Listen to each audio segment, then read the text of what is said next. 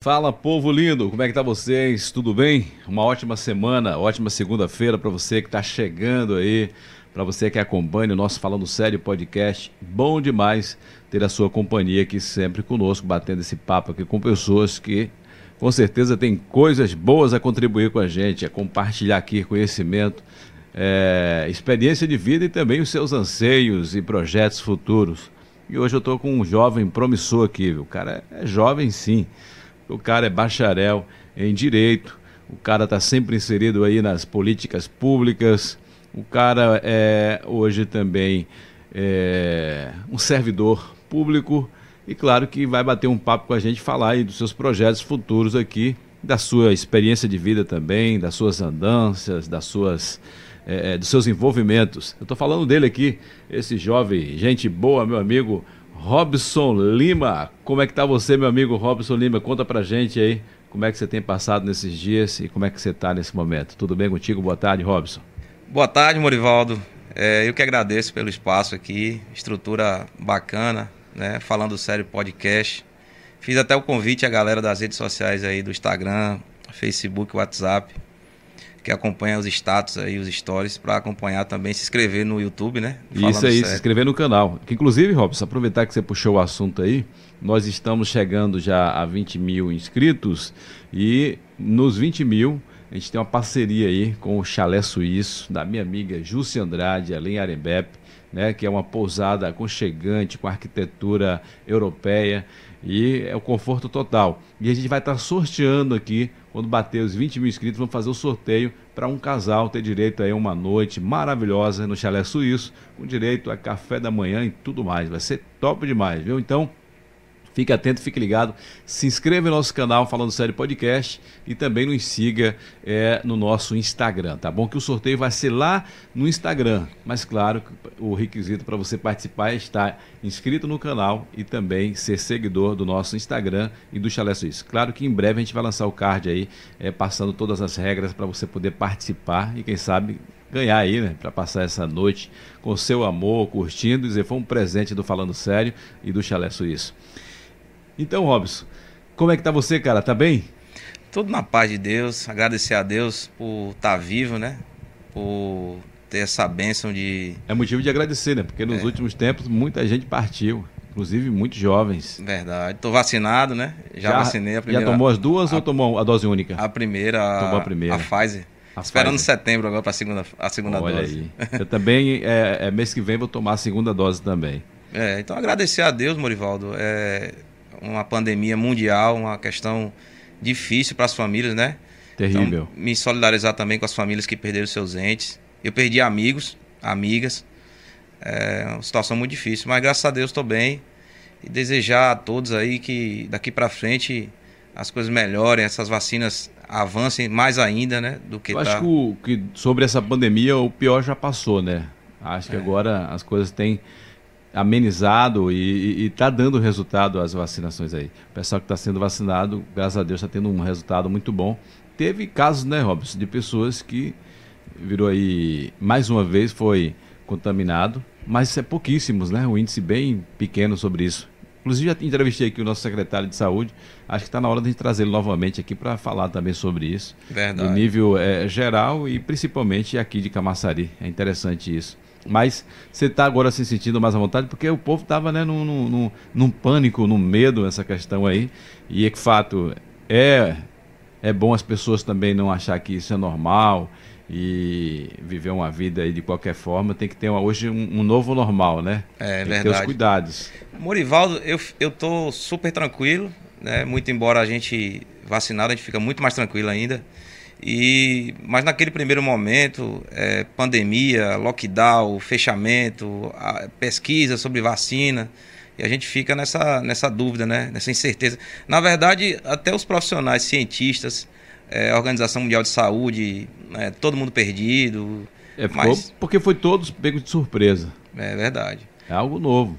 E, e, que a gente sempre vê nos comentários aí tudo que várias doenças que foram radicalizadas por virtude da vacina, por virtude da ciência, mas só que muitas delas durou aí 8, 10, 12, 15, 20 anos, né, para descobrir de fato é, é, a ser eficaz. e não, e agora a gente não teve esse tempo. É verdade. Tem que ser, meu irmão, emergente mesmo, tem que ser em cima. Mas graças a Deus que hoje também a gente vive uma outra realidade na questão da tecnologia, a ciência está muito mais avançada. Então, eu creio, né, que agora está surgindo agora acho que dezenas já de, de marcas de vacina é, contra o Covid. Mas que bom que as que estão aí no mercado, a, a, a grande maioria, é, obteve é, resultado positivo. Isso é muito bom. É isso, Morivaldo. Eu queria até pedir, fazer um chamamento público aqui do Falando Sério Podcast, para que as pessoas procurem é, as informações com a prefeitura, no Instagram da prefeitura, é, que tem a programação, se vacinem, aproveitem esse, essa oportunidade né, de garantir a saúde e, sobretudo, as pessoas da segunda dose, que as pessoas não estão indo. Salvador, a Prefeitura de Salvador está com a campanha publicitária convidando as pessoas para tomar a segunda dose. É, tem estudos aí com essa variante da Delta aí que eles até estão pensando em criar uma terceira dose para Coronavac, enfim. É fato. É complicado. É triste, né? Porque as pessoas né, não estão levando a sério. Não é. quero aqui generalizar, mas uma boa parte né, da população. Eu mesmo, hoje eu conversei com com uma pessoa aqui em Camaçari. E ela falou que disse que me arrependi de ter tomado.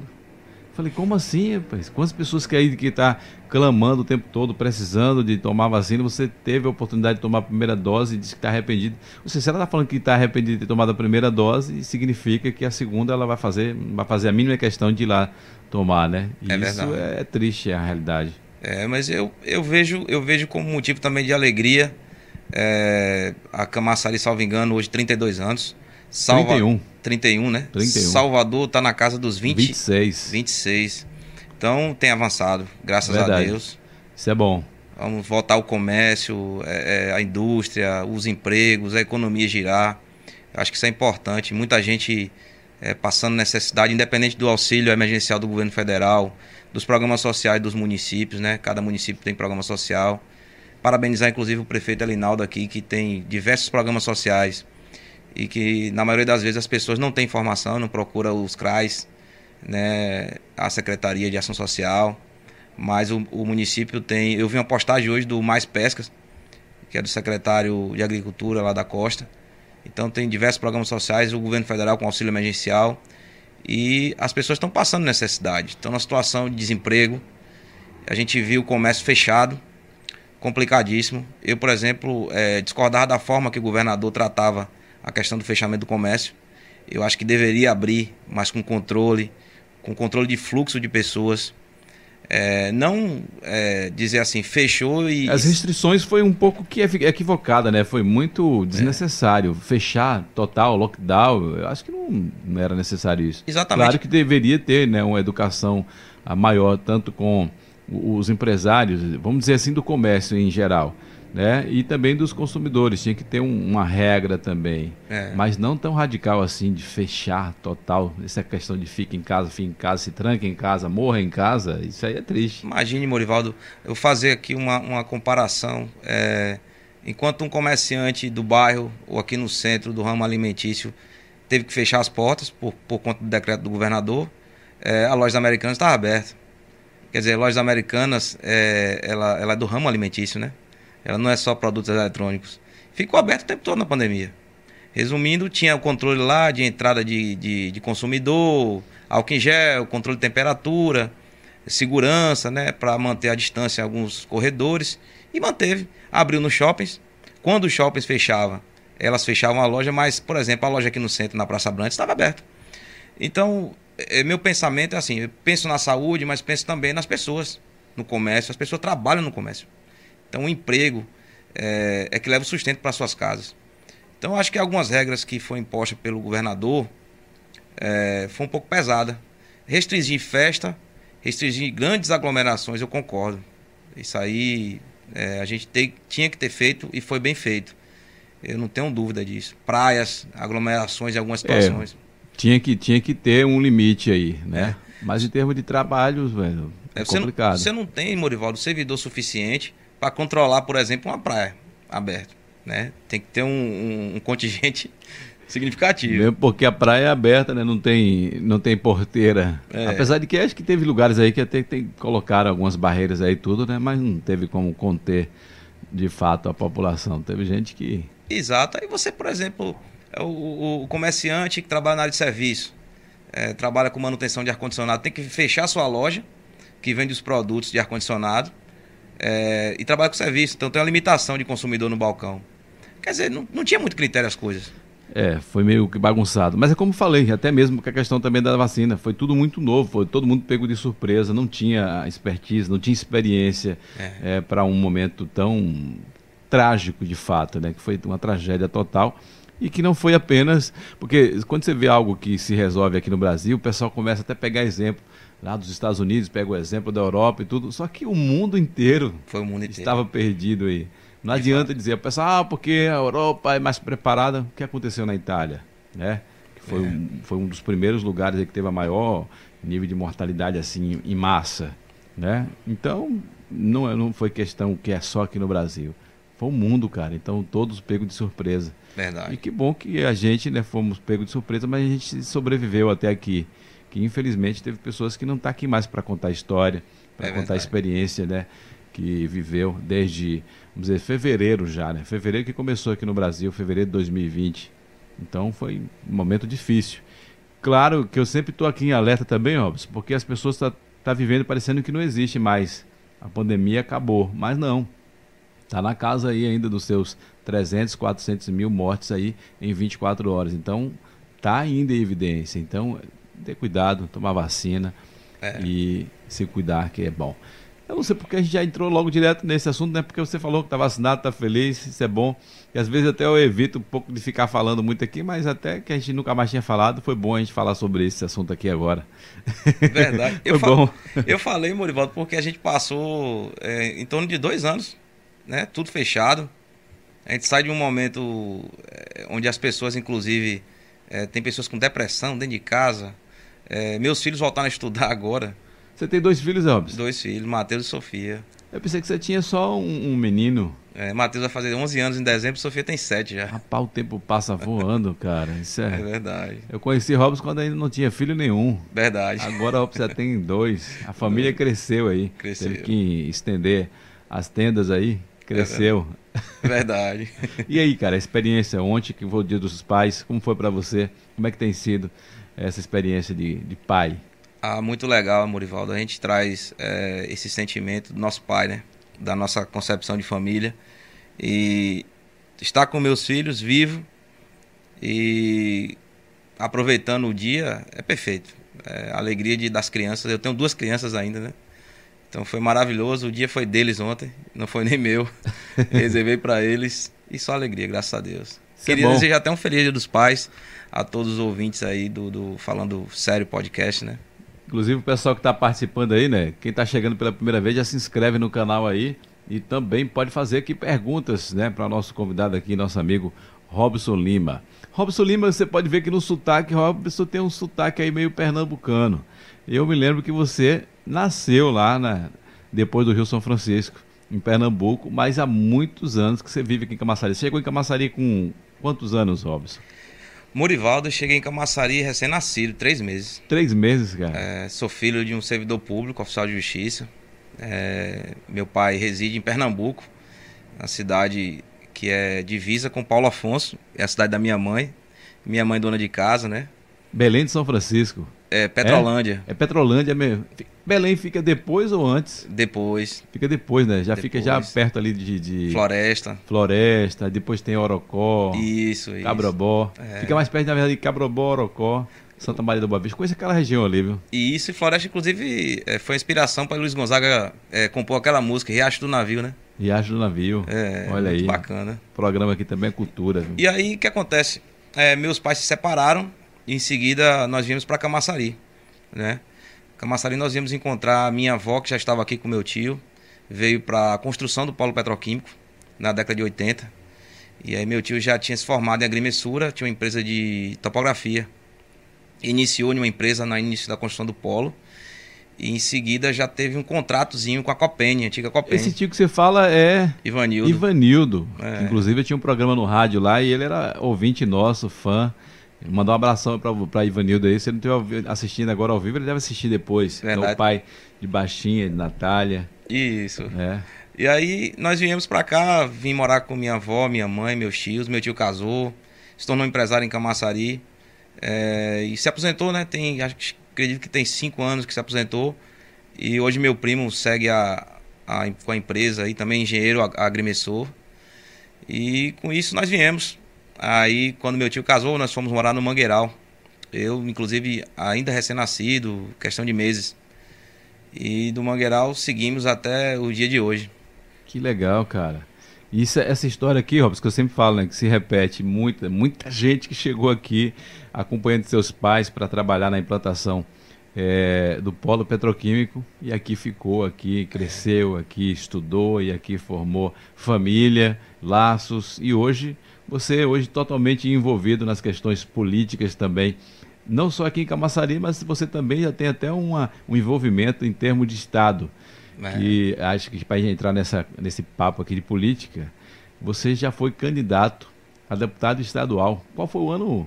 2006. 2006. Foi que isso. até então, naquele tempo ali, 2006, você fazia parte ainda né, de, uma, de uma coligação de esquerda. E hoje você está num partido aí de direita, está numa gestão hoje de direita. Como foi essa, transa, essa transição aí, Robson? Fala pra gente. Olha, Morivaldo, é, eu costumo dizer o seguinte: eu gosto de personalizar é, as discussões políticas. É, eu acredito nas pessoas. Inclusive, até ouvindo uma entrevista de um grande político nacional, e ele ficou um pouco estressado com os processos eleitorais, com a reforma política totalmente é, arcaica, né? É. Antigo, as regras eleitorais, as pessoas não entendem como é que um vereador que tem mais voto é, perde para um que tem menos voto. Eu sempre falo aqui que eu acho que isso não é democracia. Para mim, democracia é, é, é, Se a gente mora aqui em um território geográfico de Camaçari, hoje tem quantos mil eleitores? Você sabe informar essa, quantos tem, não? Olha, Chega Cama... a mais de já chega já a 100 mil eleitores? Tem mais de 100 mil eleitores. Já? Tem mais de 100 mil eleitores. É, então, é uma alegria muito grande é, ter participado da política. Eu queria até fa falar um pouco a você, Morivaldo, como foi. Na verdade, é, por incrível que pareça, é engraçado, eu comecei a me impressionar em 1992 com showmício. Você ia para os eventos ver o discurso lá dos políticos e você disse é isso que eu quero? Não, primeiramente, primeiramente foi banda. Pode crer. Mas você gostava das festas. Isso. Aí eu, é. criança, teve um comício do então candidato Françu, que era de Tude. É. Tude lançou, salvo engano, era o número 14, era o PTB. E esse comício foi no Mangueiral. E eu fui com, com a família, era uma festa pro bairro, né? Tem uma banda tocando, aí iniciava o show, no meio parava, os políticos faziam o discurso e no final. O show continuava. Continuava. E eu gostei, mas era muito criança. E a vida foi continuando. E no ano seguinte, tem a eleição para deputado, em 94. É, eu pedi para minha mãe me levar na Praça Brantes, que eu era criança também. Então tinha dois palanques na praça. E eu gostei. E por aí foi. Em 98, é, eu já fui sozinho com os amigos. Me lembro que, que os candidatos eram Caetano pelo PSDB. Na já frente, que ano aí? 98, se não me engano. Então você virou então um, aquele cara participante ali dos comícios ali. Mas até então você não tinha nenhum partido político. Você não, ia pra festa. Era uma criança. ali a festa. Totalmente uma criança. É. Só que. Mas no... hoje as crianças de hoje, meu irmão, já tem aí, né? Que é, que é vamos dizer assim, hoje que ela, o pessoal que segue Lula e os que seguem Bolsonaro. E você vê crianças aí já falando de política, já defendendo o nome de pessoa, partido. É verdade. Naquele tempo não tinha essa malícia tanto não assim, não. Não tinha, né? Morivaldo. No intervalo, depois que começava o discurso político, os amigos se dispersavam. E eu ficava atento. E me chamavam de chato, de muito sério e tal. Ficava atento aos discursos, porque eu me impressionava com a entonação das vozes. Sempre gostei da, de ouvir vocês na, na rádio. Inclusive, quero parabenizar mais uma vez. Você é empreendedor em Camaçari, né? O podcast é novidade, é, é coisa nova. A gente chegou aí ano passado e estamos aí segurando a onda até aí, né? Vamos ver o que é que dá. É, rapaz, eu gostava de ouvir aquelas vozes. Aí comecei a compreender os discursos né? Achava muito bacana. Eleição estadual é uma eleição é, muito qualificada, né? Você recebe pessoas do estado para vir fazer aqueles, aqueles discursos. Então eu já ouvi discurso de, de Valdir Pires aqui, outras figuras, Benito Gama. Nesse em 98, é, Caetano com a candidatura no palanque na frente da Igreja Batista e Helder candidato também a deputado é, na frente do antigo Banco Real, hoje Santander, salvo engano, na Praça Brandes, ali do lado da. Na Praça Brandes, ali, próximo do, do pessoal da da, do artesanato e tal. E aí eu fui em um e fui no outro, para ouvir todos os discursos. e é, gente experiente, né? Helder já era é, formado em administração, já tinha ocupado cargos importantes, era vice-prefeito, foi secretário de infraestrutura, tinha tudo de prefeito. Caetano tinha sido prefeito, é, tinha gente importante. E aí foi desenrolando. Passado 98, é, aí eu já comecei a me envolver, além da comunidade onde eu morava, no Mangueiral, é, também na escola, na escola Helena Celestino Magalhães, no Gravatar. É. Que as pessoas não sabem, é, o Helena era o maior colégio eleitoral da cidade. Não sei se continua, não tenho essas informações precisas. E lá no. Eu acho que acho que agora não é mais, acho que só perde, na verdade, para. Acho que aqui, em, em termos de sede, acho que o Mascarenhas, hoje acho que é o maior, não? Não é. tenho certeza, não, mas, mas eu sei dessa história do Helena de fato. E aí comecei a trabalhar, é, já criança, comecei a trabalhar com os meus tios. Trabalhei com Monteiro Autopeça, grande amigo, mandar um abraço para ele. E novinho, comecei a me envolver na comunidade nos tempos vagos. Estudar, quando eu comecei a trabalhar com Monteiro, eu estu, comecei, passei a estudar à noite. Pedi autorização à diretora, minha mãe foi à escola, pedi. E lá foi uma grande surpresa, porque eu tive acesso a alguns professores que eram de forma é, bem singela, experientíssimos na, na questão política, né? Até o saudoso Raimundo Pinheiro, conheci, tive a honra de conhecer. Raimundo Pinheiro era um cara que tinha uma história de conhecimento é, é, é, na, na, vamos dizer assim, um âmbito político muito grande. Isso. Que inclusive, né, o pessoal conta até hoje que ele seria o escolhido para substituir Caetano com a morte dele, acabou entrando Ademar Delgado. Verdade. Pinheiro, Pinheiro ocupou um, espaço na política maçari significativo, né? É, na época de Humberto Pinheiro, Heller. Né? E Simara Heller, que foi deputado federal, ele, ele foi secretário do município, foi vereador, era professor, comerciante também. Uma figura muito conhecida, conhecida da minha família. Encontrei na escola. E lá comecei a indagar, a, a tirar algumas dúvidas em relação a, aos líderes políticos na época. E sempre discordando, sempre procurando saber por quê. Né? As pessoas falavam que a administração de Caetano tinha sido muito ruim e ele seguidor de Caetano. e aí começava. Isso sempre nos intervalos das aulas, né? E comecei, aí comecei a me envolver um pouco mais com o bairro. Tinha um grande amigo lá, Nilton, mandar um abraço para ele, Nilton Hernani, foi assessor de diversos vereadores aqui. E aí a gente começou a fazer um trabalho no bairro, foi bacana também. Em seguida veio a eleição, Morivaldo, 2000 é, o então candidato Tude ganha as eleições. É, e eu tive uma participação porque eu conhecia Batista, saudoso Batista, amigo que eu perdi no Covid agora também. E a convite de Batista foi apoiar o filho dele, Piau de Batista. Batista que você fala, Batista era, era um cara que tinha som também, ele, que era, ele era um coordenador da, da campanha de, de, de Tude? Tude, sempre foi a pessoa principal de Tude, sempre foi o principal coordenador. Ele não sabia da, da, do falecimento de Batista, não? Foi, Batista foi embora. Pô, que triste. É, com muito cara. pesar. É, eu, eu, lembro de Batista através de, de Joetson, de Nê, que de fato tinha uma ligação mesmo aí. Verdade. E é, mandar até um abraço para a família, né? Eu fiquei muito triste, mas é essas questões, né? Aí lembrar dele com alegria, que é o que a gente pode fazer. Aí Batista me convidou para campanha, fui para campanha. É, e lá a gente começa a observar aquelas questões. Para mim era empolgante, os showmícios também, de novo. As faixas, o pessoal com as camisas, aquelas caminhadas, carreatas. Era um negócio bacana. Eu gostava dessa, desse negócio.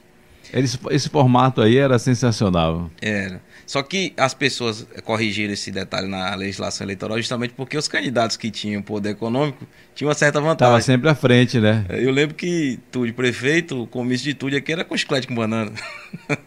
E o outro botava um trio, não desmerecendo, né? Um trio é. de, de, nordestino, mas não tinha condição. É. era, era um, um, grupo que tinha, e de fato, hoje, para ter né, a, a, aquela multidão que acompanha, até hoje, na verdade, as pessoas não valorizam. Valorizam é os grandes nomes da mídia. E hoje tem até é, é, uma facilidade porque tem recursos públicos, né? É. Você poderia até limitar e dizer, você faz um comício por campanha e fazer uma grande festa. Mas, enfim, era bacana. E aí, com essa experiência dessa candidatura através de Batista, a gente apoiou Tude. É, no ano seguinte, em 2001, foi tudo muito rápido, Morivaldo.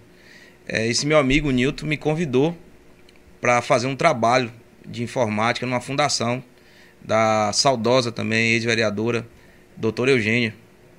E lá nessa fundação eu fui fazer toda a parte de informática. E já trabalhava com informática. E fui dar aula no curso de informática da fundação, no POC 2. É. E lá seguimos. É, doutor Eugênia é uma figura fantástica. Ela tinha um consultório do lado. É tanta história. Depois eu vou marcar um dia para contar a você. e doutor Eugênia era o típico, típico político é, humorista, né? Ela fazia da vida dela um humor. Mas com. Inclusive nos atendimentos. Tem algumas histórias interessantes. Mas seguimos. E isso foi por volta de 2002, por aí. A gente seguiu com o doutor Eugênia. Depois eu tive a, a, a um convite para trabalhar é, com georreferenciamento com o meu tio. No interior também de Pernambuco, depois de Petrolina. Fui lá, passei um tempo, em torno de quatro meses, retornei. E aí, é, em seguida, é, eu gostava muito de Elder, né? Pessoalmente, do estilo dele, do jeito dele de falar a verdade. E aí você está falando já quando o Elder assumiu em 2002, que, que é, Tude foi eleito deputado estadual, né? Que Helder era vice de Tude, e aí Tude, é, Helder assumiu aqui em 2002. Exato. E Helder sempre gostou da juventude, né? Sempre gostou das pessoas jovens. E, então eu procurei Helder é, eu tinha tido contato com ele antes com o doutor Eugênio, com tudo, todo mundo. Procurei e fui trabalhar com Helder. Né? Trabalhei com Helder é, na administração municipal, é, caminhamos juntos, foi uma, uma experiência bacana.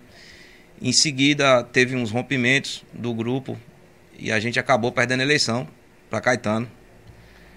2004. É, exatamente, perdemos a eleição e aí 2005 Caetano assume é, eu iniciei é, esse projeto, comecei a procurar partido. Eu queria ser candidato de alguma forma. Eu tinha visto vários candidatos serem candidatos e para mim era um motivo de, de, de, muita alegria. Já falava em reuniões, né, nos bastidores, em casas. É, enfim, eu acho que foi até uma questão de dom também, né? E aí não tinha vergonha de falar em público, lugar nenhum. Então comecei a procurar partidos e comecei a procurar partido de grandes figuras. É, eu tomei a iniciativa para procurar Benito Gama. E na cara, Benito Gama. PTB. Me... Foi, PTB. Na cara me falou, sem nem pensar em uma vírgula, que quem, quem, quem era o líder do partido aqui era Valdir Freitas. Eu acho que até hoje, né? Não, Valdir. Ah, não, mais. Valdir tá sem partido, é só secretário é, agora. Que aí depois. É, o PTB aqui eu não sei nem como é que tá agora mais, né? né? Eu também não sei. O, é, porque antes estava Zé do Pão, Zé do Pão agora está no, no PSDB. É. É, não sei mais como é que tá. E aí eu procurei grandes figuras. É, Benito disse que o líder era Valdir, que aqui as coisas, ele que dialogava e tal. Em seguida fui procurar, é, é inclusive Benito era estava na Codetu, com o João Henrique, era, era diretor-presidente da Codetu, que era uma empresa de turismo em Salvador. Hum. Fez um trabalho também muito bacana em Salvador. Um grande político, viu? Me recebeu super bem, a gente bateu um papo. Eu só estou resumindo aqui para a gente seguir. Para falar da sua história aí, né? Do seu envolvimento político, como começou tudo aí. Exato. A, a, uma das conversas que eu tive, que eu achei assim interessante, e, e acabei ficando também para minha história, gravando comigo, estou falando de bastidores mesmo. É. Eu fui procurar Gedel. Rapaz, Gedel é, tinha aqui, salvo engano, candidato que foi candidato comigo, Antônio Carlos Soares, que era vereador, ex-vereador. Então, é, eu marquei com o Pedro, que hoje é deputado estadual, era assessor dele, e fui conversar com o Gedel. E Gedel foi muito bem mais sucinto. Disse que eu era incógnita e que no partido dele não tinha espaço para incógnita. E o candidato aqui em Camaçaré era Antônio Carlos Soares. É. E eu acabei seguindo. Isso já era no PMDB? PMDB. E aí eu Pô, se o pessoal não me quer nesse partido, aí tem outro partido grande. Aí eu escolhi o PDT. Por quê? Eu tinha mandado até um abraço para Carlos, né, daqui de Camaçari, empresário, é irmão do, do deputado Roberto Carlos. Tinha uma certa relação com ele, mas é, eu admirava muito a forma que o PDT tratava a educação. É. E para mim era muito bacana isso. Procurei o presidente estadual, deputado Severiano Alves, e a gente foi batendo um papo. E eu acabei saindo candidato pelo PDT. Mas o interessante é que você está falando de toda a sua história, que você ia procurar também já na, na esfera Estado, né? Ia procurar os grandes logo. Isso, inclusive. Porque, porque, hoje não é mais assim, né? Hoje tem, né? Vamos dizer que tem o, o, o, o representante estadual, tem o representante municipal. E as coisas se resolvem por aqui, claro que tem também né, as indicações lá do nível superior, que é lá no Estado. Mas geralmente né, as coisas se desenham em termos de partido aqui mesmo no município. É verdade.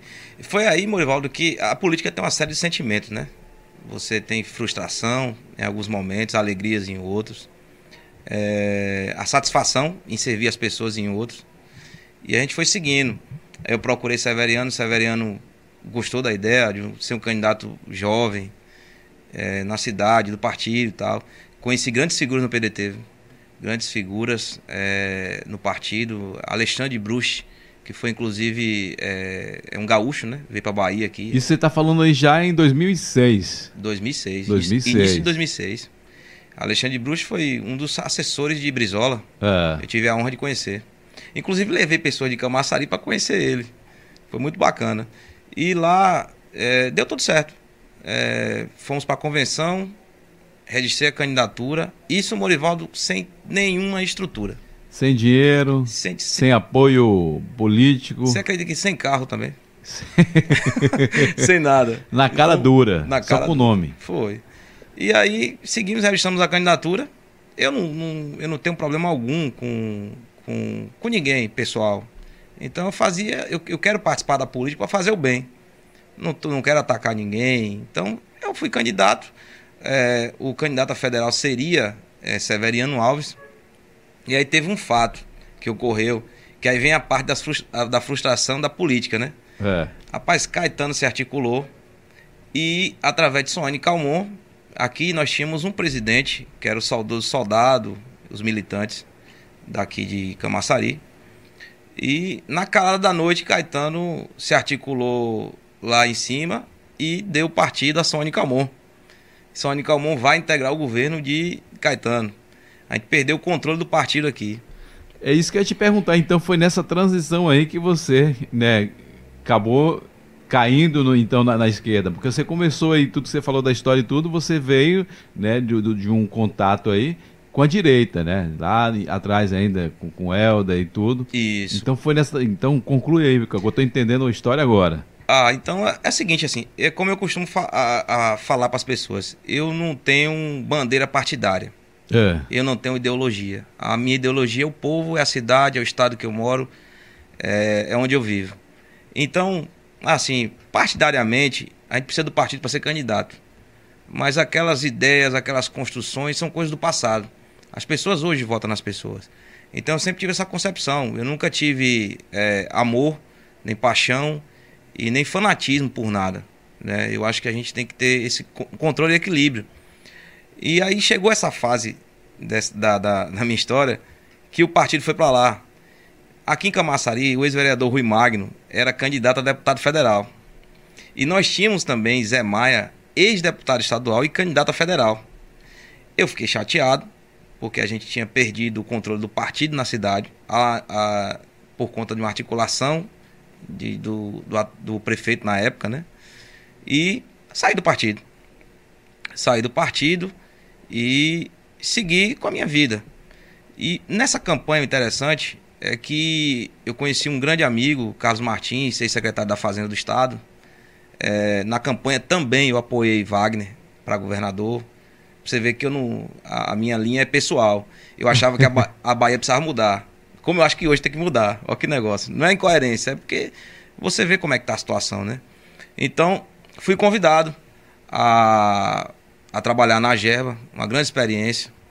É, foi nessa participação da Gerba que a gente implantou, isso nasceu do setor onde eu coordenava, que foi o transporte complementar na Bahia.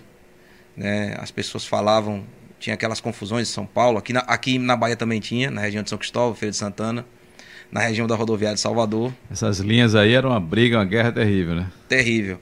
Mas a Gerba, de uma forma educativa, e de forma incisiva no trabalho, sem ser duro na fiscalização.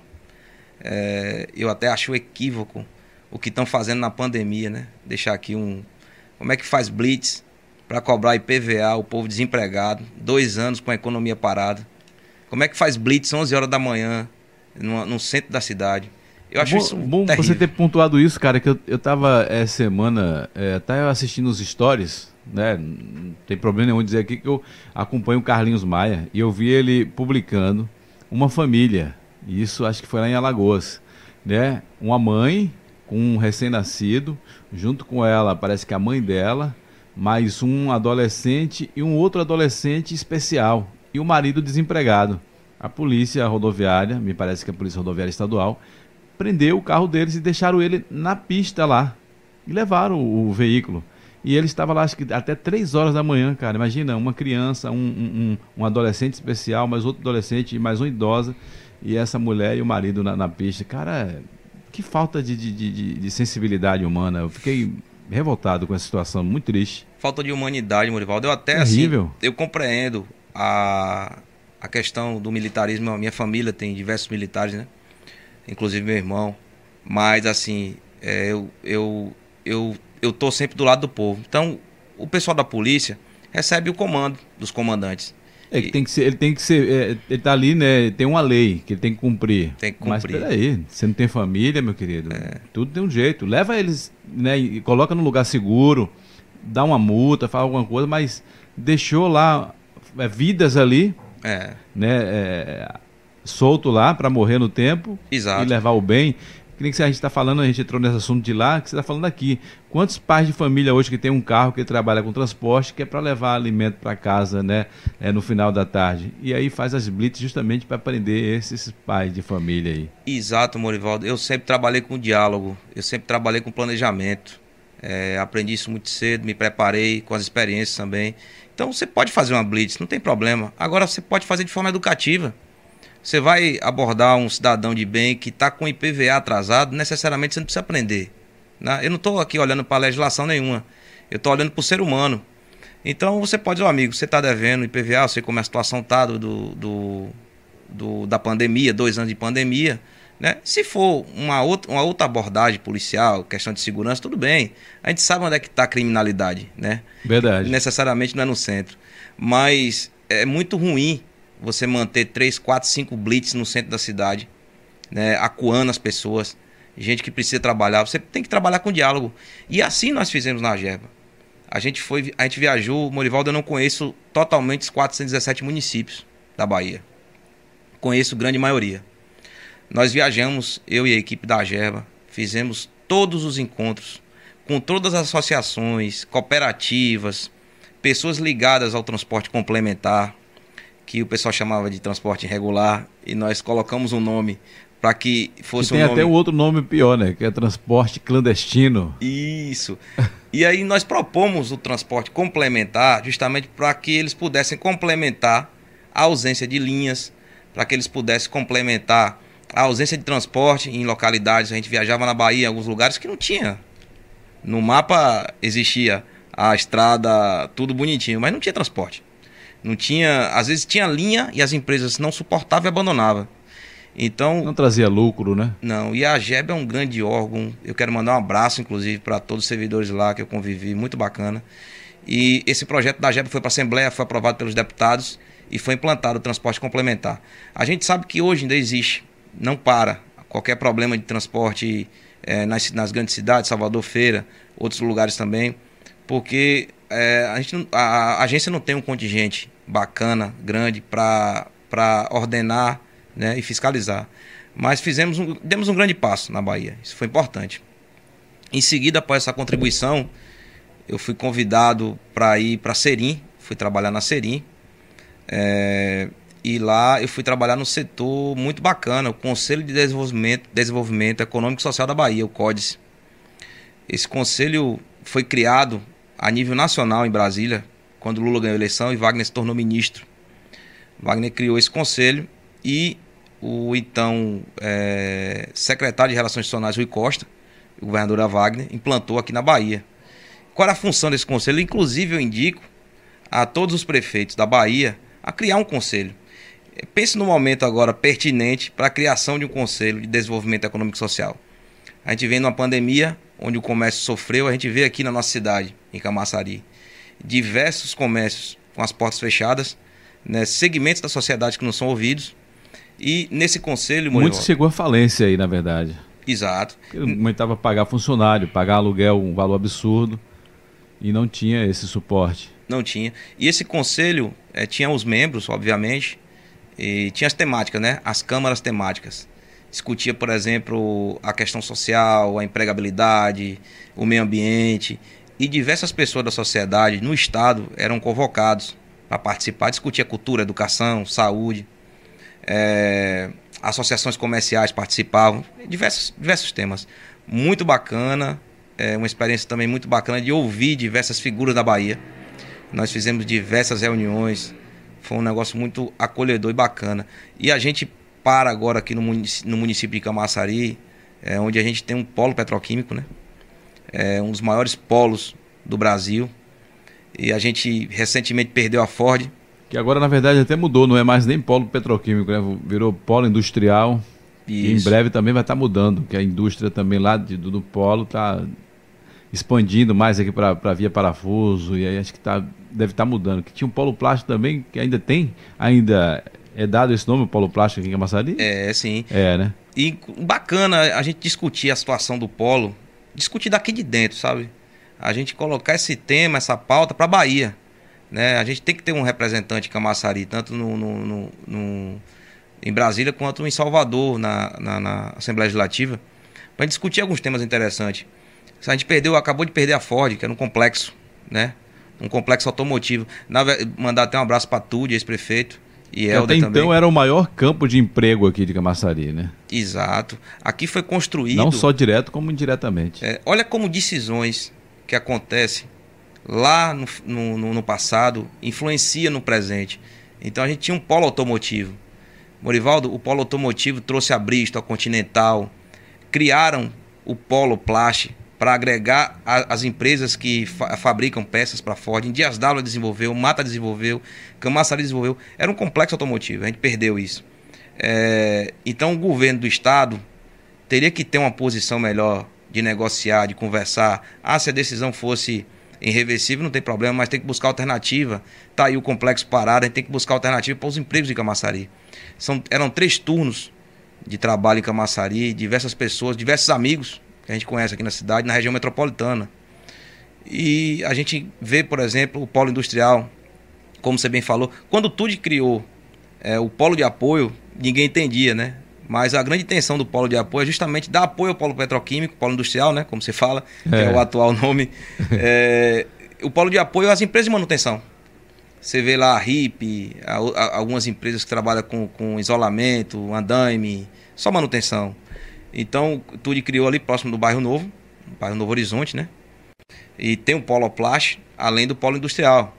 E a gente precisa discutir muita coisa com a maçaria. A gente, por exemplo, a gente tem hoje é, quase 5 mil caminhões é, transitando no polo industrial de Camaçari. E as condições da estrada próximo do Posto Tevo, depois da, da rotatória do Mangueiral.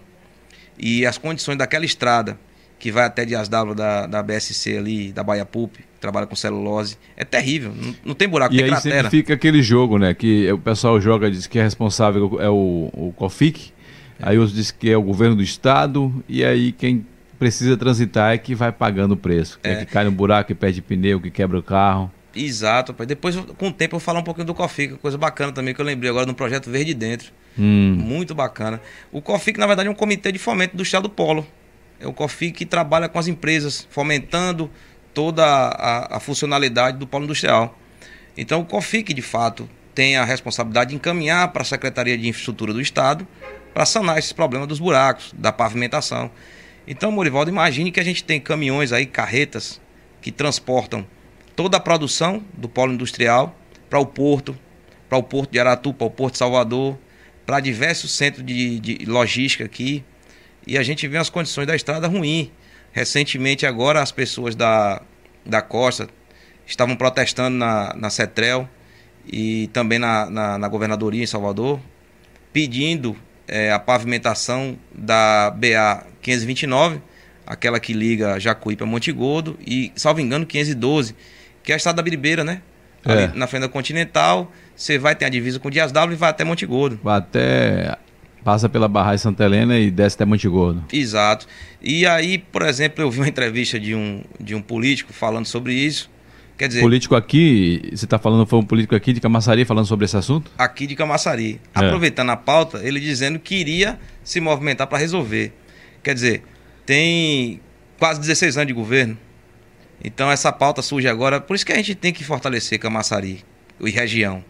Porque a, a, essas estradas aí, a exemplo da 512, também beneficia de Asdávila, né? Então, por exemplo, ah, não tem intenção de fazer o governo do estado? Faz um termo de cooperação, é, transmite a, a, a, a estrada para o município.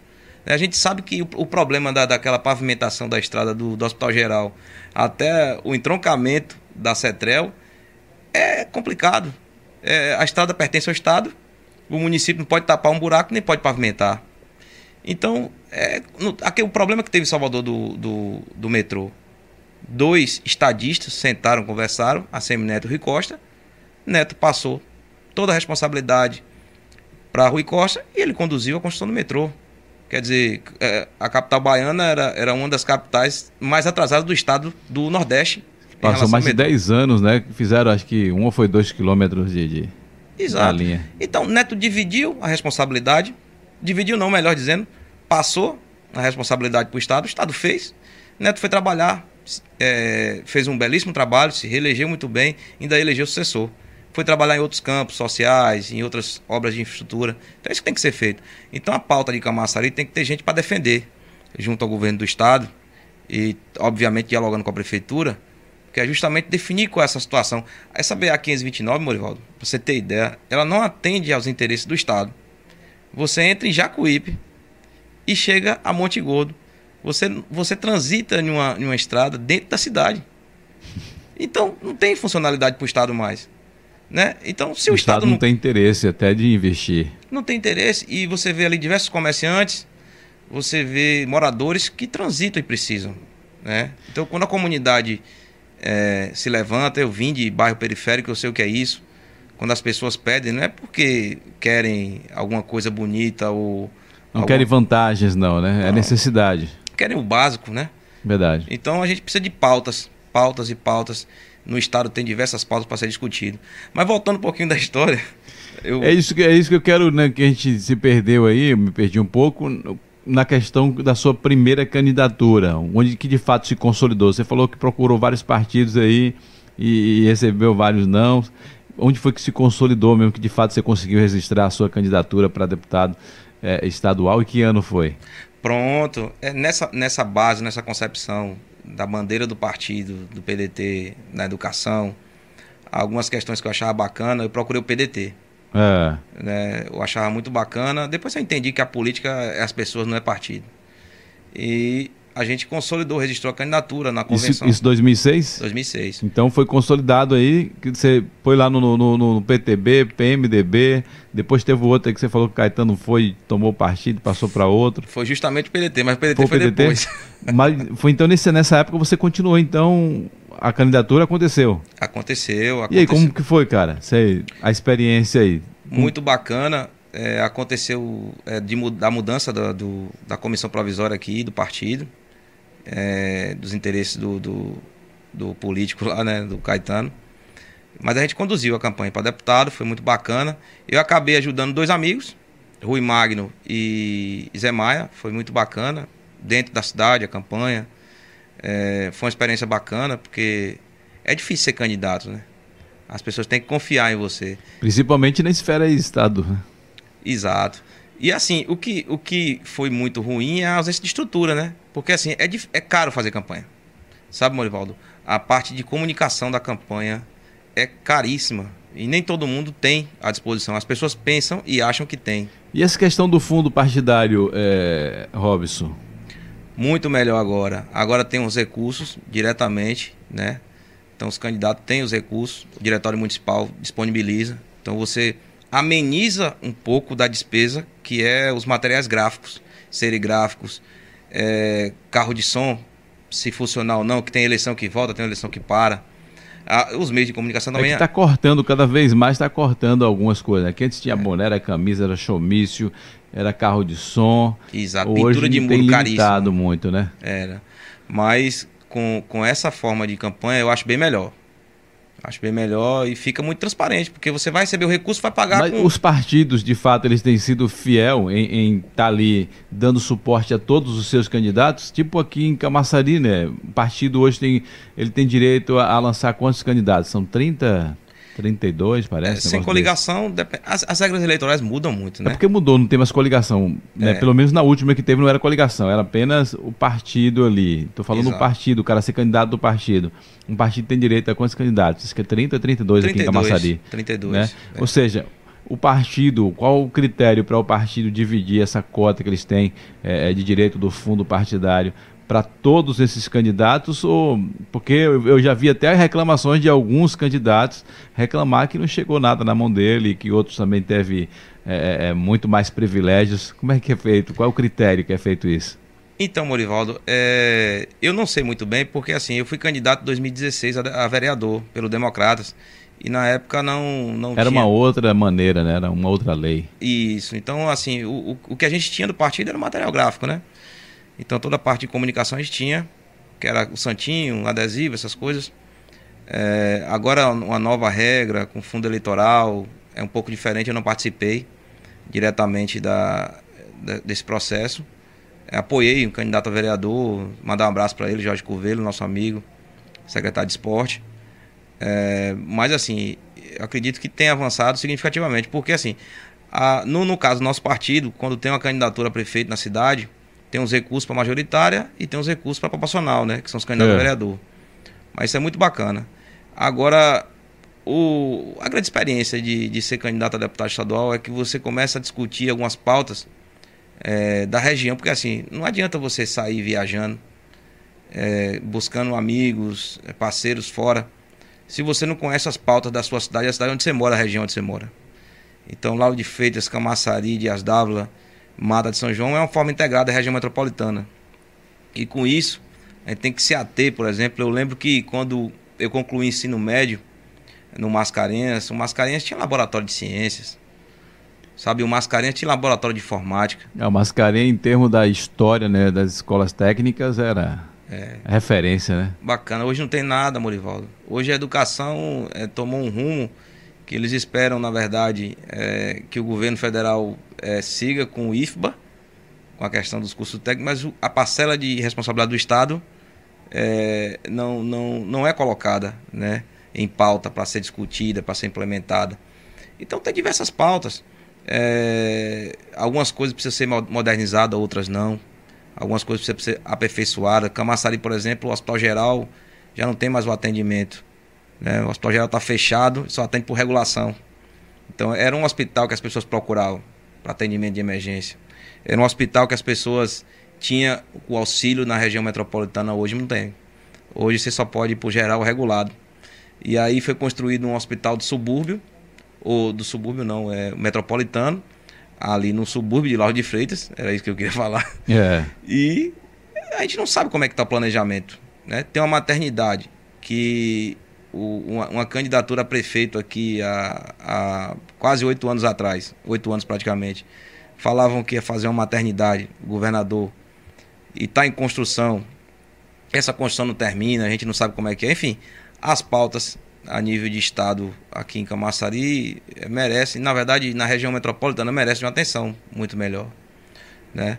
E com isso a gente tem que sempre que estar tá dialogando com as pessoas. E esse espaço que você tem aqui é um espaço atual, novo na internet, né? Ao vivo. E até mesmo a maneira de eu fazer o programa, o pessoal sempre pergunta qual é a pauta. A gente não estou aqui para fazer polêmica, para questionar com os meus convidados. O cara vem aqui tanto de um lado do partido, de outro, de suas ideologias. É você, fica à vontade. Eu não vou estar aqui discutindo nem criando polêmica, não. É, você, você colocou aqui, viu, todo tempo colocando as suas ideias, né? Quer conhecer a sua história, né? Seu envolvimento político. Então, é, é, é um, um, padrão diferente, né? É. Aqui é um bate-papo de amigos, eu estou aqui para conhecer um pouco mais da história de Hobbes e as pessoas estão acompanhando, as pessoas que vão assistir também depois, claro que vai entrar para querer conhecer um pouco da tua história, dos teus anseios aí, da sua luta, que você está sempre envolvido. Claro que a gente vai entrar agora já, a gente já passou quase uma hora, a gente vai entrar também agora no seu envolvimento presente, porque saiu ultimamente, aí, acho que tem umas duas semanas, que Robson Lima se colocou à disposição do Democratas também para ser pré-candidato aí, já se lançar pré-candidato a deputado estadual. Como é que, de onde surgiu essa ideia e como é que foi é, é, recebida pelo partido aqui em Camaçari, Robson? Então, é, Morivaldo, é, eu queria mandar um forte abraço para o presidente do partido, Helder Almeida, meu amigo, gosto muito dele. É, isso as pessoas sabem, ele sabe muito bem. Mandar um abraço forte também nos vereadores do Democrata. Conheço todos, participei é, juntamente com eles na, nessa construção da oposição e juntos nós é, ganhamos as eleições com o Alinaldo. Eles são vereadores hoje. Eu estava em outro campo, mas a gente sempre tem essa parceria. Mandar um abraço para Júnior Borges, presidente da Câmara. Mandar um abraço para Helder, de novo. Mandar um abraço para Elinaldo, é, que é o nosso grande líder. Na verdade, Morivaldo, eu coloquei o nome à disposição do partido. Natural, sou membro do partido, moro na cidade, né, vivo tudo que as pessoas vivem aqui no dia a dia, na região metropolitana. E o prefeito Elinaldo tem um time, né? Tem um time titular, que são os secretários, os vereadores, tem os reservas e tem os integrantes do partido, que sempre o acompanham. E o prefeito é sábio. Né? A gente está à disposição, com toda a nossa experiência. Se o prefeito entender que precisa de um candidato, dois, a estadual, se a gente for unido com um, é, se o federal for é, daqui da cidade ou também de fora, como foi o nosso presidente estadual do partido, Paulo Aze, que é uma grande figura também para a Bahia, né? Mandar um abraço para Paulo Aze, deputado atuante. É, inclusive, poucas pessoas sabem, Paulo Aze trouxe muitos recursos para Camaçari, Morivaldo. É, nós tivemos a liberação pelo FNDE de, da construção de seis creches no município. E esses recursos vieram diretamente com articulação do deputado Paulo Aze. Então, ele não vem aqui só pedir voto. E ele tem trabalhado, ajudado o prefeito Elinaldo. É um grupo. Então, é nessa concepção de grupo. Isso eu aprendi com o Elinaldo. Andando com ele, fazendo oposição no município. E ele sempre falava, parceiro, a gente precisa é, colocar nossas situações, mas a gente precisa unir com o grupo. Se tiver que apoiar alguém do grupo que não seja a gente, a gente tem que ser humilde. Quer dizer, quem quer apoio tem que apoiar também. Verdade. Na é verdade, eu coloco o meu nome à disposição do partido. Sou jovem, tenho experiência. A minha última experiência aqui, é, coordenei o transporte escolar no município, Secretaria de Educação. E hoje qual é a secretaria que você está inserido hoje? Na SEDUC, na, na mesma SEDUC. secretaria. É, eu tive os quatro anos agora como coordenador de transporte escolar. Lá a gente encontrou é, o setor totalmente sucateado, né, tudo sem critério. E a gente trouxe muita coisa nova, pedimos, exigimos a, a, renovação da frota conforme toda a legislação do FNDE, do, do Programa de Transporte Escolar do Governo do Estado, do Governo Federal. Lá a gente implantou a monitoria no transporte. Né? A gente dividiu os alunos do Estado com o município, que eram transportados no mesmo momento, no mesmo veículo. Como é que está a situação do transporte universitário hoje? Já voltou já a, a ter esse serviço? Parou em algum momento essa questão da pandemia? Como é que está agora? Pronto, o transporte universitário, é, eu acredito que não voltou ainda por conta é, da decisão é, do, do, do, pessoal em relação às aulas da, das faculdades. As aulas presenciais da, da faculdade, né? Que é me parece, Morival, que está voltando aos poucos, né? É. Algumas aulas remotas e aquela, aquela coisa. Eu não estou vendo o transporte escolar atuando no momento. E o transporte escolar é ligado à CESP, né? Secretaria uhum. de Serviços Públicos, porque também é um programa do município, né? não está ligado diretamente ao ensino superior e técnico, né? Apesar da gente ter a, o IFBA aqui e algumas escolas técnicas particulares. Mas é isso, nós demos a nossa contribuição nos quatro anos. A monitoria é uma coisa pioneira na cidade, né? É uma profissão que não é regulamentada pelo, pelo, pelo, pelo Estado brasileiro. Então a gente tem monitores hoje no transporte escolar, um grande avanço. A gente começou a fazer um transporte em diversas localidades do município, aperfeiçoando os roteiros, é, dando mais credibilidade ao transporte. E com isso, administrativamente, a gente tem toda a, a bagagem de, de contribuir com a cidade, né? de servir as pessoas. Legal, cara, isso é muito bom. Então, a gente sabe, né, que, que a, os rumores que acontecem por aí. Antes o pessoal tava com o nome de Ivana Paula, que ia ser candidata, de repente, né, Rinaldo tirou ela de campo aí, e aí ficou essa disputa que a gente vê sempre aí os comentários, né? de Júnior Borges Helder também se colocou aí né, nessa posição também aí de ser um representante aí e ser candidato a deputado estadual. Tem também rumores, eu nunca vi ele né, se falar disso, mas há rumores também de Flávio Matos, que foi o vereador mais bem votado, inclusive do DEM, né, que também é, o pessoal comenta de ser candidato. E agora é, o mais novo nome aí que eu vejo se colocar à disposição, Robson Lima.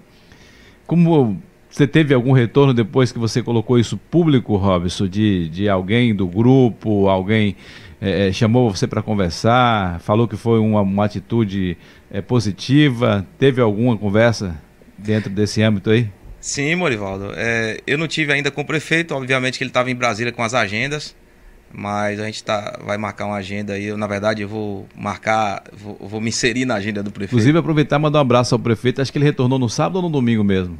Salvo engano, na sexta. Foi na sexta? Foi. Porque ontem recebi uma ligação, falei com ele. Ele desejou feliz dos pais, desejar também para ele aqui tudo de bom, que faça um, um, uma boa gestão, né? Tá no primeiro ano dessa segunda gestão aí, porque fazendo boa gestão é bom para o povo de Camaçari. Então, um grande abraço aí para Elinaldo. E desculpa por ter cortado você nessa linha de raciocínio, mas um abraço para Elinaldo, grande figura, um líder, um homem muito justo, bacana, família bacana também. Em breve trazer ele aqui para a gente bater um papo. Ele disse que em breve vem aqui para falar um pouco da história dele aí, vai ser um papo bem legal. Você vai se impressionar porque aquele homem, tem, aquele homem é uma história de vida, né? Então é o primeiro prefeito é, daqui da cidade eleito na cidade é, que mora e vive aqui, que é do gueto, né? Os outros ex-prefeitos têm uma experiência muito maior, bacana. Ele não, ele nasceu da, do gueto, né?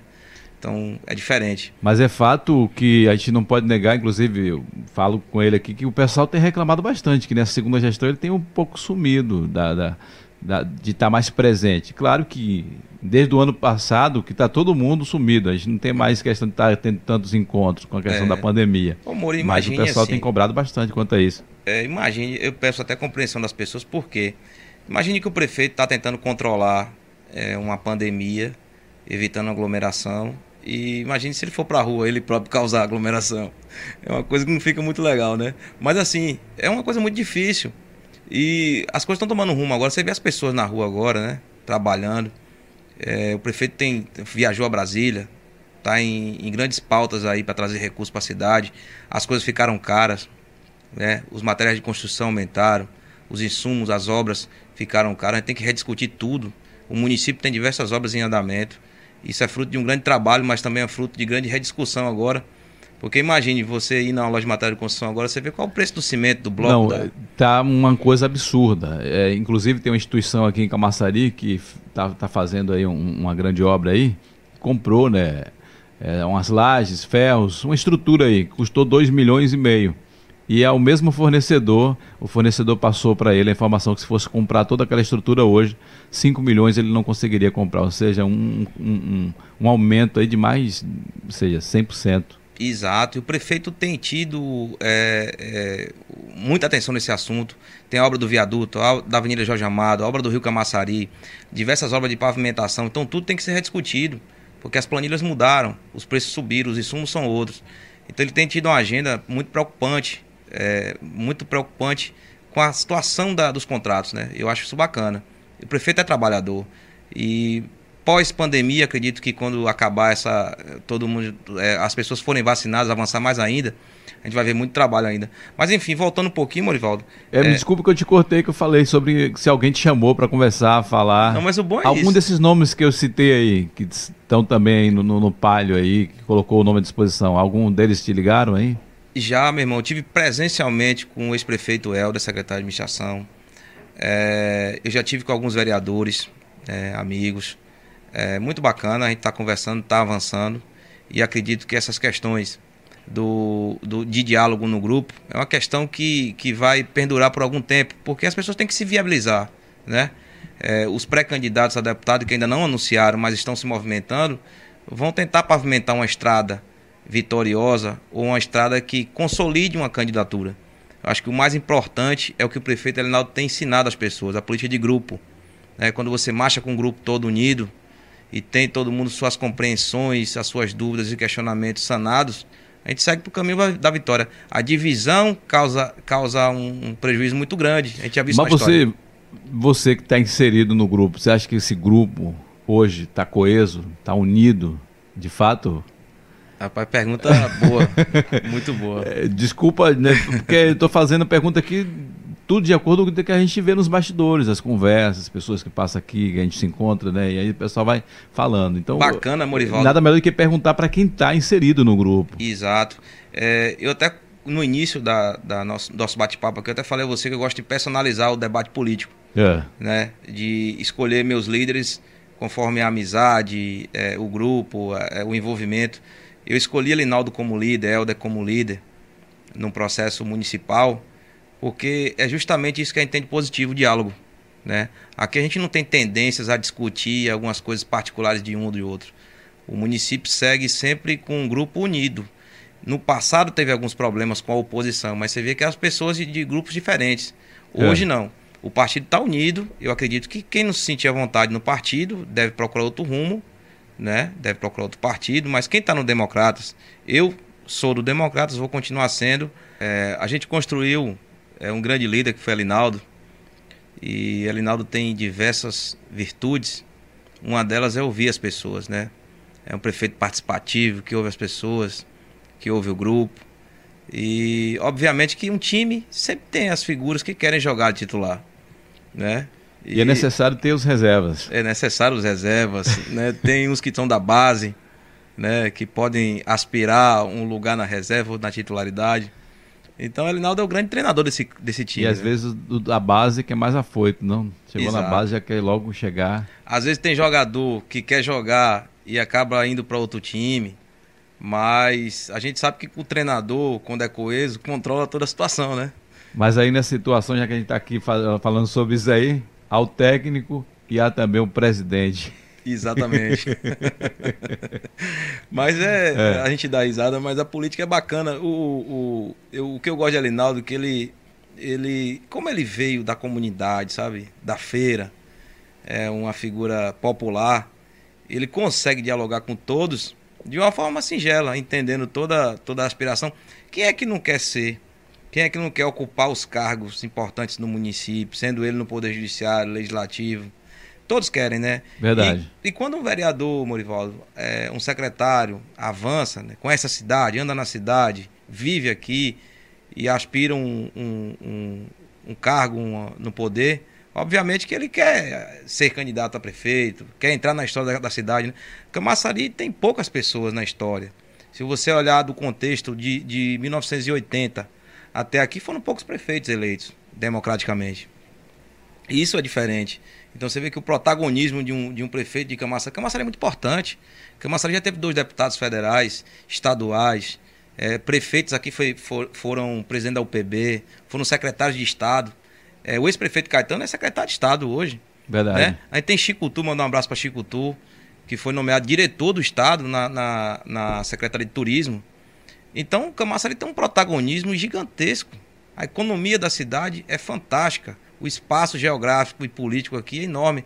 Se um grande líder como Elinaldo souber conduzir esse grupo, a gente segue é, trabalhando e, e, o que as pessoas precisam e não querem mais ouvir, Morivaldo, é algumas desculpas, por exemplo, é, por que não tapa um buraco no polo petroquímico? É, isso é muito pouco para o estado da Bahia. É, Camaçari está desassistida na Assembleia Legislativa, não tem um deputado da cidade. Né? Na Câmara dos Deputados Federais, a gente tem essa participação de alguns deputados aqui, a exemplo de Paulo Aze. É, nós tínhamos é, diversas figuras a nível de Estado, hoje não. Interessante que, né, eu posso até ousar em dizer aqui que dezenas de, de deputados estaduais tiveram votos aqui no Colégio Eleitoral de Camaçari. Exato. Se você for pegar a lista dos, votos, dos, dos deputados aqui votados, é muito ruim você ver que a, a cidade não é defendida. Mas se for buscar a lista daqueles que de fato buscam trazer um benefício para Camaçari, a lista é bem pequenininha, né? Exato. Morivaldo, Isso existe é diversos programas do governo federal, do governo do estado para a cidade, em todas as áreas que você imaginar, entendeu? Por exemplo, Paulo Ades fez uma grande coisa no município de Camaçari. Eu tinha esquecido. É, o governo do PT passou 12 anos governando aqui e falando de universidade, universidade, universidade, copiando o discurso nacional. E foi na gestão de Alinaldo que Paulo Aze trouxe Mendonça Filho, então ministro da Educação, e trouxe aqui a UFBA na cidade de Saber. Temos dois cursos aí na cidade de Saber da UFBA. Já o município já assinou um documento é, transferindo um terreno para a construção da UFBA, a sede, a sede definitiva da UFBA em Camaçari. Então, são, são pessoas de trabalho que a gente precisa ter na cidade, né? Camaçari já teve diversas pessoas que já defendeu a cidade. A exemplo de Marambaia, de Ferreira Otomar, que foi deputado também. O próprio Bira é deputado agora, mas Bira anda um pouco perdido nesse debate estadual em Camaçari. Por isso a votação dele talvez não seja. Eu vou convidar ele também para vir aqui, né? bater um papo aqui, saber o que é está acontecendo, qual a posição dele, como é que vai ser o posicionamento nessas eleições de 2022 também. Exatamente. É, gosto de Bira, meu amigo. Agora se perdeu no debate, né? não participa do debate municipal, não, não, não anda na cidade. Então a cidade precisa ser assistida, ser ouvida. As pessoas só querem ser ouvidas. O eleitor, Morivaldo, não, não tem mais conversa fiada. Você chegar num bairro e dizer que você vai fazer quando ganhar a eleição. Você tem que ter uma pauta propositiva, tem que ter uma campanha de alto nível, que tem um programa que possa ser realizado. São poucas coisas. Imagine você chegar num, numa, numa área de expansão econômica, como aquela área do Hospital Geral, do Polo, do Polo Plast, do Parque das Palmeiras, do Jardim Limoeiro, do, do, do bairro Parque Nascente do Rio Camaçari, do Rio Capivara, que tem ali o bairro Novo do Aldebrecht, o Vila Bela, o Vivendas, e você vê a estrada esburacada. Né? A estrada pertence ao Estado. Né? Então, não tem defesa. O Estado, o Estado não quer fazer, passa para o município. Porque eu não tenho dúvida que o prefeito vai fazer. Então, aquela área ali, aquela região, é, é a grande expansão econômica da cidade, além da Cascaleira, né? que fizeram a duplicação até o Sucão né, anunciaram a duplicação da Cascaleira até Jauá. Fazer até a linha verde, né? Isso. E não e aconteceu. A gente deixa de ter desenvolvimento. Imagine aquela. A, a Cetel também. Né? Então, imagine aquela rodovia ali da Cascaleira duplicada até Jauá. Quantos empreendimentos pode se desenvolver ali, né? Vários bairros, Parque, da, Parque das Negro, Serra Verde, Machadinho. Enfim, a gente precisa de, de uma participação, de uma defesa e de uma cidade mais forte uma cidade mais feliz, mais alegre. Robson Lima, já é 16 horas e 15 minutos, já passou aqui mais de uma hora de bate-papo aqui. Eu te fiz a pergunta né, sobre é, é, se esses concorrentes teus, que colocou o nome como pré-candidato, né, chamou para constar, você falou que teve encontro com o Helder Almeida. Isso. Eu não lembro bem qual foi o posicionamento dele, como foi o, o, o papo com ele? Foi legal? Foi positivo? Positivo. O Helder é um grande defensor da juventude, democrático o que ele tem feito é incentivado as pessoas em Camaçari a seguir na política, a aparecer na política, a trabalhar junto. Helder sempre gostou de jovem, isso é bacana. E ele sempre incentiva e encoraja a gente a fazer coisas que, que, que sejam boas para as pessoas, né? As coisas, servir as pessoas é, é o lema de Helder. Muito preparado, muito bacana. Muito me honra, meu presidente. Abraço, viu? Maravilha. Então, para a gente finalizar aqui, eu quero que você deixe um abraço aí, né, para o povo de Camaçari e qual a linha mesmo. Você já falou que já, já seguindo aqui que você é um cara que veio, trabalhou na JEP, trabalhou na Secretaria da Fazenda do Estado, então um cara que preocupado com a questão do transporte e tudo. Mas qual é a, a, a, as principais defesas que Robson Lima, como um parlamentar, como um deputado estadual, vai estar tá defendendo? Olha naquela câmera ali, fica à vontade e manda esse recado pro povo aí. Pronto, Morivaldo. Eu primeiro queria dizer que um grande gargalo da cidade é o transporte público, né? No município de Camaçari. A gente tem uma superintendência de transporte, tem a Câmara, que os vereadores já estão se movimentando, buscando audiência pública. É, no passado teve um termo de ajuste de conduta, que é um TAC com o Ministério Público. É uma coisa que perpassa por, durante anos é, sem ter uma solução. E tem uma solução, Morivaldo, é diálogo, sabe? Você tem como juntar as cooperativas da cidade que presta serviço hoje e, e, e sugerir que elas participem da licitação, né? Você tem como dialogar com as empresas que têm interesse em algumas linhas. Você tem como aperfeiçoar, modernizar os roteiros. É ter vontade de fazer. E a gente tem gente preparada, né? Eu me preparei muito bem para isso. Né? A gente tem experiência para trabalhar muito. A Câmara tem vereadores experientes e com vontade. Isso a gente vai caminhar. Em relação ao nosso nome à disposição do partido, eu peço a todos os vereadores, aos, ao presidente do partido, Helder, ao prefeito Alinaldo, é, a todos os membros do partido, que considerem a nossa posição de unidade lá na frente, mas eu vou trabalhar para me viabilizar. E se a gente for escolhido pelo grupo, a gente vai caminhar com todo o grupo forte e unido. Eu queria, Morivaldo, só deixar um abraço para uma galera aqui no grupo de cavalgada que eu participo. Fique é, à vontade. É o grupo Pisadinha, mandar um abraço para todo mundo aí. Um dos maiores grupos de cavalgada de Camaçari. Aras Chapéu de Couro, nosso amigo Miguel. É, Aras Rodrigues, Joel, Josilto. Mandar um abraço a todos os comerciantes da região da Lama Preta ali. Não vou falar o nome da loja, porque eu acho que elas têm que vir aqui apoiar esse programa, falando sério. Isso aí, eu vou jogar o nome dele na tela aí depois. Pronto, mas meu, tem o meu compadre lá, Erivaldo, que é pré-candidato a vereador também em 2024, que tem outros amigos com, com lojas e oficinas de diesel na região do Triângulo, Rua Machado de Assis. Mandar um abraço também ao Wellington Mascarenhas, da área de construção, ele também tem que ajudar aqui. Forte abraço, meu amigo. Mandar um abraço também ao grupo Trator de Esteira, alguns comerciantes do grupo, os empresários também, para não cometer injustiça com ninguém. Mandar um abraço para todo o grupo. Mandar um abraço para o grupo Potência também. Família Mangueiral, que é um time que a gente apoia. Mandar um abraço para a família, para os amigos, para todo mundo. Um abraço para o Democrata, estamos juntos, viu? Prefeito Elinaldo liderando o processo e a gente lá na frente unidos. E queria agradecer o espaço, Morivaldo, bacana demais. Você mais uma vez pioneiro, né, na comunicação. Parabéns, muito obrigado, meu irmão. Deus abençoe. Eu que agradeço, cara, bater esse papo com você, né? um cara que eu conheço, que eu falei já há mais de uma década já, né? É. Conheço um pouco da sua história. Desejo sucesso para você. Você continue sempre inserido na política, porque eu sei que você tem muito a contribuir, né? Direto e indiretamente. Um abraço, Robson, tudo de bom. E você continua morando lá no Mangueiral? Continuo, sempre vivo. Pronto, um grande abraço para a família aí, sucesso para você, tudo de bom. Valeu, meu irmão, obrigado. Valeu, gente. Então, bati esse papo aqui hoje com o meu amigo Robson Lima cara que já se colocou à disposição aí como pré-candidato a, representando o, o, Democratas aqui em Camaçari.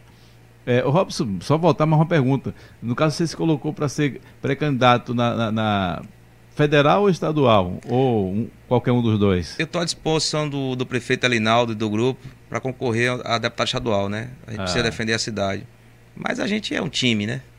É como, é como eu lhe falei, titular, reserva e, e base, né? É isso aí. O importante é que você disse, eu estou aqui, já estou com o uniforme, estou com, com, com, a chuteira, estou pronto. É. Chamou. É só escalar. Só escalar. Ele está com todo o poder na mão. Valeu então, Robson. Gente, um beijo no Valeu, coração de vocês, tudo de bom. Apenas começando a semana, né? Uma semana maravilhosa para todos vocês. E a gente volta amanhã batendo mais papo aqui com os nossos convidados. Inclusive, amanhã a gente vai atravessar a fronteira amanhã e vamos até o Peru bater um papo com meu amigo Rui Deto, que está no Peru com uma grande missão lá. É, tem um, umas duas semanas que eu conversei com um americano, que foi um papo bem legal, americano apaixonado pelo Brasil, cara que fala já um português muito bom. E amanhã vamos estar tá falando com meu amigo Rui Deto, que ele é daqui de Camaçari, é baiano, ele não é peruano não, viu? Mas está lá no Peru, numa obra missionária, e vai bater um papo com a gente, falar um pouco é, como é que está o clima lá no Peru e sua, os seus posicionamentos por lá. Um abraço, tudo de bom e até amanhã. Tchau, tchau.